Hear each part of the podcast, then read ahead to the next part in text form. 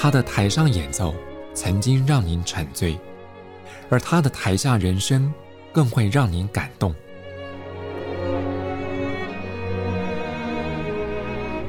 国家交响乐团爱乐实验室 Podcast 名家登场，有生命的音符只为您演出。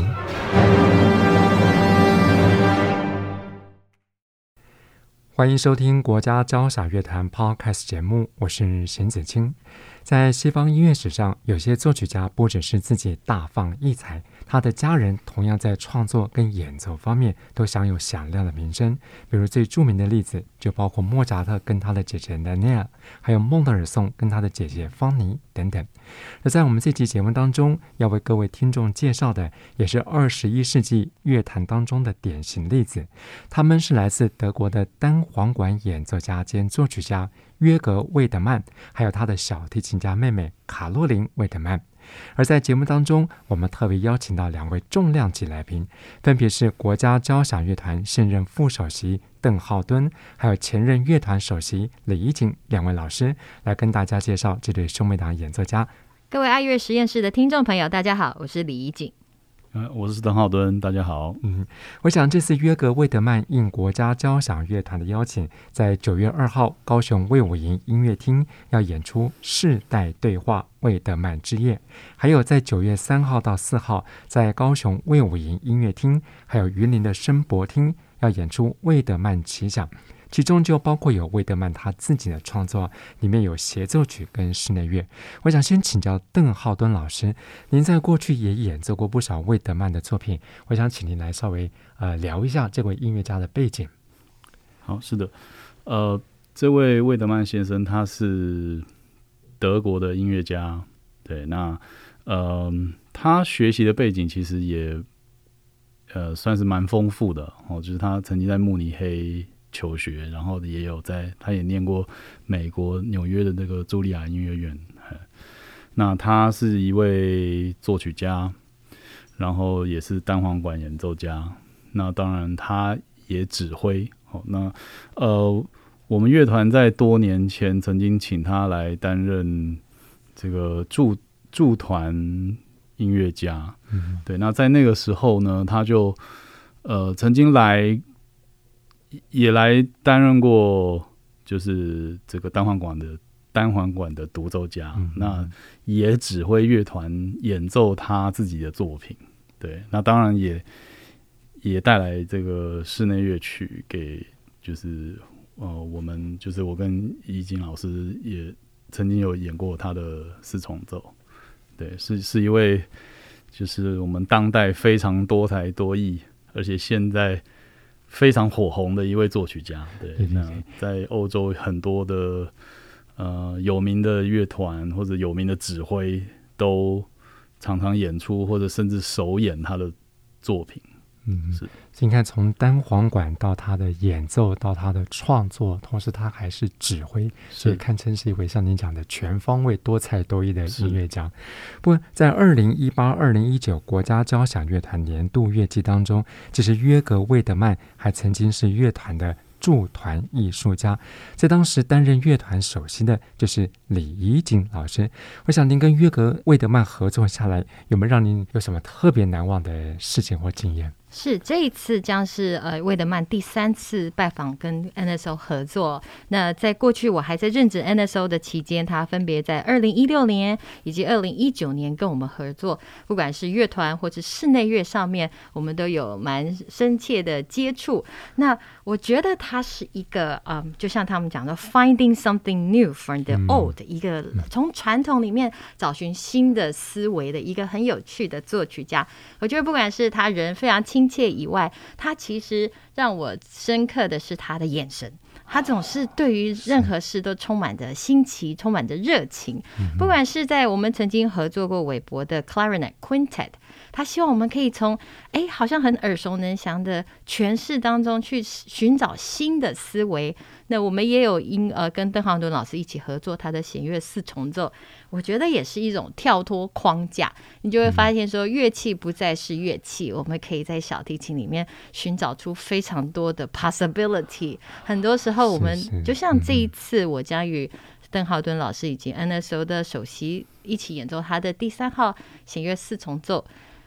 我已经呃做了非常大的挑战，我也想让我们卖个关子哦，就发现我们发出声音的不再是只有那四条弦，我们还会发出很多不一样的声响，会绝对会让大家耳目一新。那我也觉得是一个这样子很特别的作曲家，会带来很让大家。很不同以往的经验。嗯嗯嗯，我想刚刚易静老师有提到一个重点，就是这位作曲家还有演奏家，他本身他是从传统当中找新思维。所以像您过去担任乐团首席跟他合作期间，像您也提到，从他的眼神或者从他的演奏态度当中，就可以发现他这个创作特色，要寻找新的东西。是，嗯，所以我想简单来讲，他应该是个很 open-minded 的人。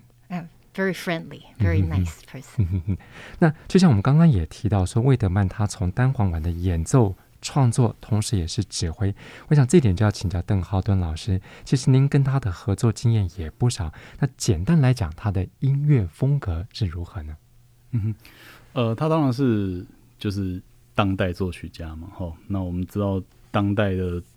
呃音乐作品就不像。呃，比如说十九世纪啊，浪漫时期啊，就是好像有很多这个很美呃很动人的旋律这样哈。是。那当代当代作品就是比较，嗯，可能比较追求的就是不是这种，只、就是另外一种另外一种感感官的这种呃给给人的感觉了。是是。那他可能是。比较呃偏向这个效果，或者是嗯一个动态感这样哈，就是它它的它的方向不太一样。嗨，那呃就像刚刚奕静老师讲到，就是说他会从这个很传统的东西去提取元素，然后呃用这个现代的方式去呃写作。那呃，我我记得我看过一个他的访问啊，他就有讲到说，嗯，就是我们现在很受到这个呃，比如说社社群媒体啊这些网络的这个、嗯、这个影响嘛，哈，就是说我们处在一个这样子的环境，可是他如何把现在这个环境跟他我们过去。呃，我们所学的过去的这些古典音乐有一个结合，对，那他的创作很多灵感是来自来自这里。那像呃，之前我们拉过的他的第一号弦乐四重奏，呃，他在他在，因为他有他有来就是拉，呃，我们拉给他听嘛，就是在演出之前也好像有一点像帮我们 coach 这样子的感觉，就是。也是让我们知道说他这个作品究竟在讲什么。这样，那像像那个作品一开始啊，就是他是用这个弓压住每一条弦，发出这个很很甚至有点像噪音这样，嗯，这种声音。嘿，那他就。后来就跟我们解释说，他为什么一开始是这样子，就是当他开始写作这个弦乐四重奏的时候，他就在想说，过去这几百年，从海顿这些作曲家写了多少非常有名、非常棒的弦乐四重奏的作品，那现在他换他要来写这个弦乐四重奏。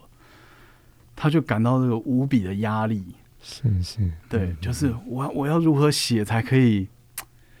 好像才可以跟这些作曲家排排在一起这样，嗯、所以他的压压力就来了，就压力的对，就压力的声音就表现出他的真实，所以就是就是从从这里你就可以知道说他是一个，就像像像刚刚已经老师讲，他是一个非常对这个新鲜的事物是非常开放的，对，他可以。接受几乎所有的可能性，对，然后，然后，我觉得这也是他创作的一个一个嗯，就是特色。嗯嗯嗯，诶，像两位老师刚刚都有提到说，像约格魏德曼的创作的风格，所以我想简单归纳一下，就是他其实不只是承接了传统，也想要自我突破创新。但其实对这个作曲家来讲，甚至对演奏家来讲，都是一种创意还有新鲜度的挑战喽。是。我觉得可以在他的四重奏，就像我们最近在排练当中，他在谱里面，我们必须要在拉第一个音之前，我们其实要各自花很多时间去研读他在谱上面给我们的指示。我想他应该是一个非常呃龟毛的人哦，他需要 他会。Tell you exactly 我要在哪里拉，在桥的前面，在桥的后面，弓要往上刷还是要往下刷？就是每一个步骤，他都希望可以在谱上精确的告诉我们的。但即使是这样，我们其实自己也要尝试很多，例如说我的弓要怎么样，像雨刷一样在琴上刷出不一样的声音哦。我觉得其实，在排练的当中也是一个呃。一个对音乐的想象，我自己觉得，在堆叠或是架构这个曲子的排练当中，我自己觉得它很像是一个建筑，甚至就像是圣家堂一样，那么漂亮一个建筑。可是你如果仔细一看，它每一个都环环相扣，看起来是这么的复杂。可是你如果放大眼睛去看每一个细节，又是这么的缜密的思考。我觉得是我真的是在演奏当中。永远的眼睛一亮，那每一次的 run through 都会让我又听到新的不同的声音。哎，其实讲起来也是一种享受哈。是啊，是啊。嗯嗯，即便可能第一次尝试那个声音不是那么的悦耳，但是就像刚刚浩顿老师讲了，呃，细细琢磨之后，多多去投入之后，其实可以发现，在音符背后有一个全新的世界。是。嗯嗯嗯，那这次魏德曼来台湾，除了展现他的这个单簧管的演奏跟创作之外，其实我们先前也特别提到，这场音乐会还有一个亮点，那就是跟他搭档演出的，还包括他的小提琴家妹妹卡洛琳·魏德曼。那提到卡洛琳·魏德曼，其实怡静老师在过去求学时候也曾经跟他有一些渊源。那您是在什么样的机会之下接触了卡洛琳·魏德曼？是，嗯。我一直到呃魏德曼第二次来台湾，我才发现原来我以前认识的卡洛琳·魏德曼是他的妹妹。一来是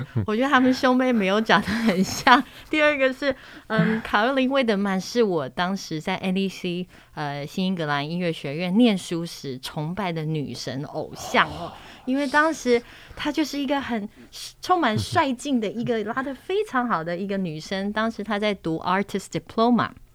拿的非常的好，嗯，而且他独奏会的曲目总是啊、呃、又有现代，就是非常的广阔，然后总是掌握的非常精巧，然后呃我印象很深刻的是，因为他很认真练琴，所以在他常常有很多人徘徊在他琴房外面的窗外，就是会听到他优美的琴声，所以一直以来在我念书的那几年。我他是我非常崇拜的对象哦，所以当我发现他们两个是兄妹的时候，I was very very surprised。我说哇，怎么兄妹都这么厉害？所以这次可以邀请到 Caroline 来台湾，我自己也好几十年没有见到她了，所以我也满心期待。是是是，哎，刚刚您也提到说他在这个 New England 的音乐学院的时候，他被很多人当成女神偶像来崇拜。不过其实我们打开他的这个演奏资历。还蛮洋洋洒洒的。当然了、啊，我后来在一些呃评论看到说，呃 Vidman 在作曲的时候，他的妹妹是他最好的实验对象，因为就像我们讲，他永远充满着创意。可是他，我相信他也会问问他妹妹说，这样子写能发出声音吗？我相信，我一定如果可以拍成影片，看到他们深夜在实验所谓乐器上面可以做到的声响，我觉得应该是一个很有趣的画面。是是是，所以像这次他们要来台湾，在九月二号高雄魏武营音乐厅要演出的世代对话魏德曼之夜这场音乐会当中，有一首曲子就是这个哥哥为妹妹量身打造的。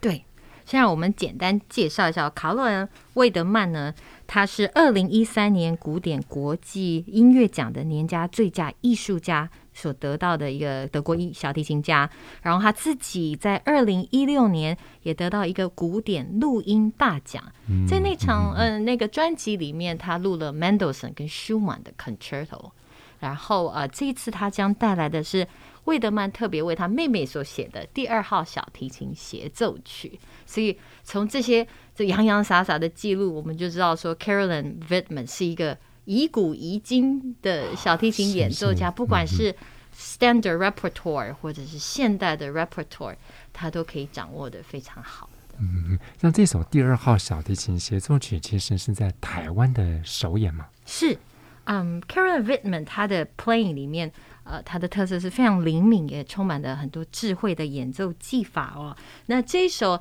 也许大家觉得，哇，会不会现代的小提琴协奏曲很难消化？老实说，我在第一次听到这个协奏曲的录影的时候，我的嘴巴大概是从头到尾都打开的。因为我觉得它就像是在宇宙中从零到无限大的一个 explore 探索的过程。一开始你会发现他把琴架起来，然后用弓在琴背上刷出不一样的音响，用拉的，用刷的，用敲的，甚至在最后拉出最简单的声响，然后声音还要唱。我觉得。他们兄妹可能感情没有非常的好，就是哥哥想要挑战妹妹的极限，所以我真的觉得哇，原来一个乐器跟一个人可以做出这么多的不一样的想象哦。然后在几乎是我觉得几乎是马戏团一样的特技表演之后，然后才慢慢的。加入乐团，然后展开一个非常不一样的境界，非常有趣的曲子。哎，我想这个 Caroline 拉完他哥哥这首曲子之后，发现他的技法也应该是大为增进哦。对。其实，在九月三号到四号，我们刚刚也提到，除了先前在呃高雄魏武营的这个协奏曲演出之外，九月三号到四号还有两场室内乐音乐会，叫做魏德曼奇想。我们打开这场音乐会的节目的曲目安排，还有他的演出阵容，都堪称是重量级的组合。尤其约格魏德曼也将亲自登场。我想请邓浩端老师来为我们介绍这两场室内乐的曲目。是。呃，这两场室内乐是相同的曲目，但在不同的地方演出。对，嗯、那呃，参与演出的除了魏德曼之外呢，也有这个他的妹妹卡若琳。嗯，然后那怡静老师跟我，还有黄瑞怡老师跟连一仙老师，对，然后、嗯、就是呃，还有王佩瑶老师啊，钢琴家，钢琴家。对，嗯、那呃。曲目上面呢，我们会带来这个呃，魏德曼的弦乐四重奏第三号。那魏德曼先生他也会演奏他的呃单簧管的独奏曲。那也有小提琴练习曲，嗯，这是由这个卡卡洛琳来演出的。嗯，那最后他们会带来这个。巴尔托克的一首钢琴三重奏是叫做对比，是呃小提琴和竖笛还有钢琴的三重奏。对，那这是一首非常精彩的曲子。对，那呃，其实，在安排这个呃演出的时候，我记得那时候，因为因为这个演出其实已经因为疫情延延迟很久，对，嗯，那好不容易。终于可以让他们来到台湾。那我记得当时在安排这个呃室内乐的这一场音乐会的时候，我们本来有想说，嗯，就是让我或者是怡静老师去跟魏德曼一起演巴尔托克，然后让卡洛琳进来四重奏跟我们一起演四重奏。嗯，对，本来有曾经有过这样的想法。对，那结果后来，呃，再仔细一想，发现不行，因为他们可能在演出前几天才会来，那那他的四重奏实在太困难了，我们没有办法在短短的两天之内就把它练好，所以最后还是不行不行。就是、朋友还是老的好，是 默契，对，默契，对。那然后那像像呃，因为怡静老师现在已经在北艺大。就是教书嘛，对，那那但是我们就是我跟黄瑞怡还有连一贤商量的结果，就是我们无论如何一定要请他回来拉这一场，嗯，因为就是这种这种高难度的四重奏，我们就是一定要就是就像他说，老的伙伴，老的伙伴一起做才有办法很快的做好这样子。对，对，那嗯，然后呃，我觉得那个小提琴练习曲哈，听起来也是蛮特别的哈，就是其实。我们好像比较少听到说，呃，其他的乐器有这种练习曲，就就是特别创作练习曲。我觉得这可能跟，呃，比如说巴哈他有写无伴奏这个组曲跟奏鸣曲，然后他其实本来的目的也是练习曲啊。嗯，那像帕格尼尼写的这个二十四首随想曲也是练习曲。那，呃，我觉得后来比较近代的音乐家好像都很喜欢。往这个方向去尝试，像比如说那个 Martin Null，他有写一一本那个呃节奏的练习曲，就是也是小提琴独奏，节奏练习曲，它就是有很多变换拍子。那那个就跟我们以前练的练习曲是很不一样的。那像亨德密特，他也有写小提琴练习曲，是是，然后就是他自己的调性系统嘛，就是跟跟。跟这个呃，我们以前拉的练习曲是很不一样。那我们也很期待这个卡洛琳他演奏这个呃他哥哥写的这个练习曲，不知道会会就是说他的方向不晓得是哪一边，就是很会会究竟要小提琴家练习什么？嗯嗯嗯。我想刚刚易静老师也开玩笑说，这个约格·威德曼为他的妹妹卡洛琳所写的作品。感觉上好像兄妹关系不太好，不过我想从另外一个角度来看，其实可能也是哥哥要提升他妹妹的演奏能力，也说不一定。加个后空翻之类的。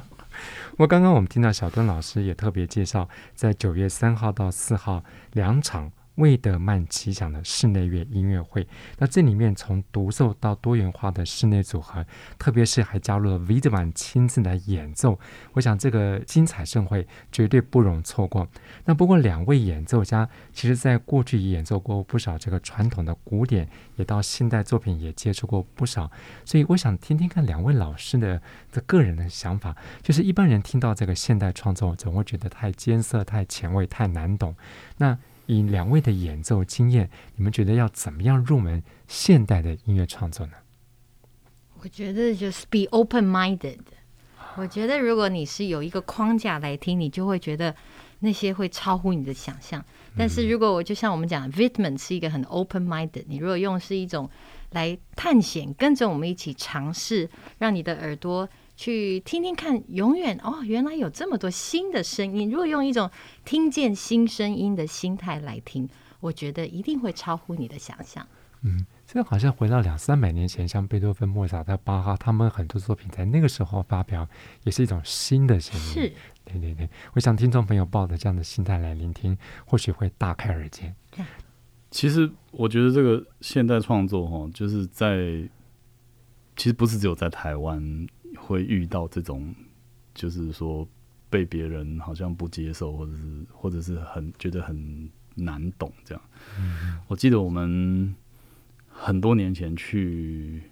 德国，就是乐团出去巡回的时候，那我们会趁机就是去听一下当地的音乐会嘛。然后刚好我们在柏林的时候，巴伦波音他就。指挥了他的乐团，就有一场演出，我们刚好有空，我们就去听了。然后那里面也是有一首现代作品，然后演到一半的时候，正好在乐团一个延长音的时候，就听到那个脚脚步声，而且是那种木跟皮鞋，就叩叩叩叩叩，就走出音乐厅，然后。因为那个乐团正好是延长嘛，嗯嗯嗯，那呃巴伦波音他就是指挥，他就转过来看那个 看那个人，哎、欸、哦，他走出去了，他就只好那个音就一直延长，一直延长，嗯、等他走出去了之后再继续下去，这样就是曾经发生过一个这样子的事情。那后来呢，有有一天这个就是魏德曼他要来我们乐团。演出的时候，我一个同事就告诉我说：“哎、欸，你知道吗？我们那天在柏林听的那个曲子就是他写的。哦 ”对，所以就是我的意思是说，不是只有在台湾，可能大家会觉得，对，就是即即便是在柏林，也是会有人觉得说现代音乐很很，好像好像很不亲近这样，然后就是对，但是呃，我觉得就像刚刚怡静老师讲，就是你可能要持一个比较开放的态度，对，然后呃，我们可能没有办法在。在这个现代作品里面听到，比如说像普契尼的这个那么美丽的咏叹调，对，就可能不可能可能会有一句吧，嗯，就是或或者是什么，对，可是就是他对他在追求的是一种呃声音上面的突破，对，可能就是一种新的思维，它可能就已经超脱了这个音乐。那像我们在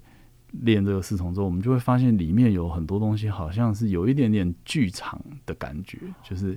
有加入一点演的成分。对，那其实你也可以说它是更丰富了这个音乐。对，对，那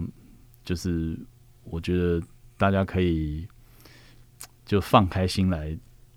感受这种呃，这个这个现代音乐给人的感觉。嗯嗯，我想两位老师都提到一个重点，就是不要用那种过去学院派那种很制式化的态度来检视现代音乐。其实我们刚刚也提到，两三百年前的巴哈、贝多芬、莫扎特，他们的音乐发表当时也是那个时候的现代音乐。可是我们过了那么久之后再回过去听，发现他们的音乐其实很传统。所以，维德曼的音乐也许过了两三百年以后，也是那个年代的古典音乐，也说不一定。所以，大家不妨试试看，带着开放的心、开放的耳朵，来听听看维德曼如何透过不同的乐器来跟音乐玩游戏。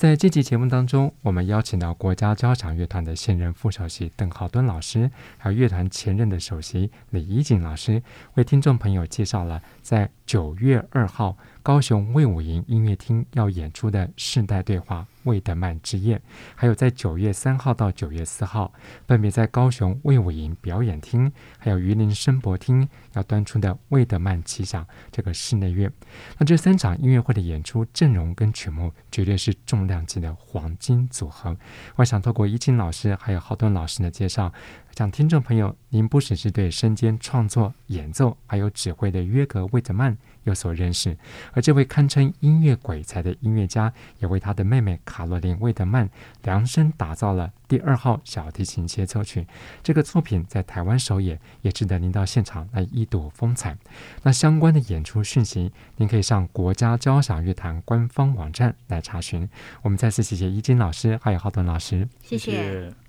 国家交响乐团 Podcast 节目，我是邢子清，谢谢朋友们的分享，我们再会。国家交响乐团不只给您好看，更要您好听。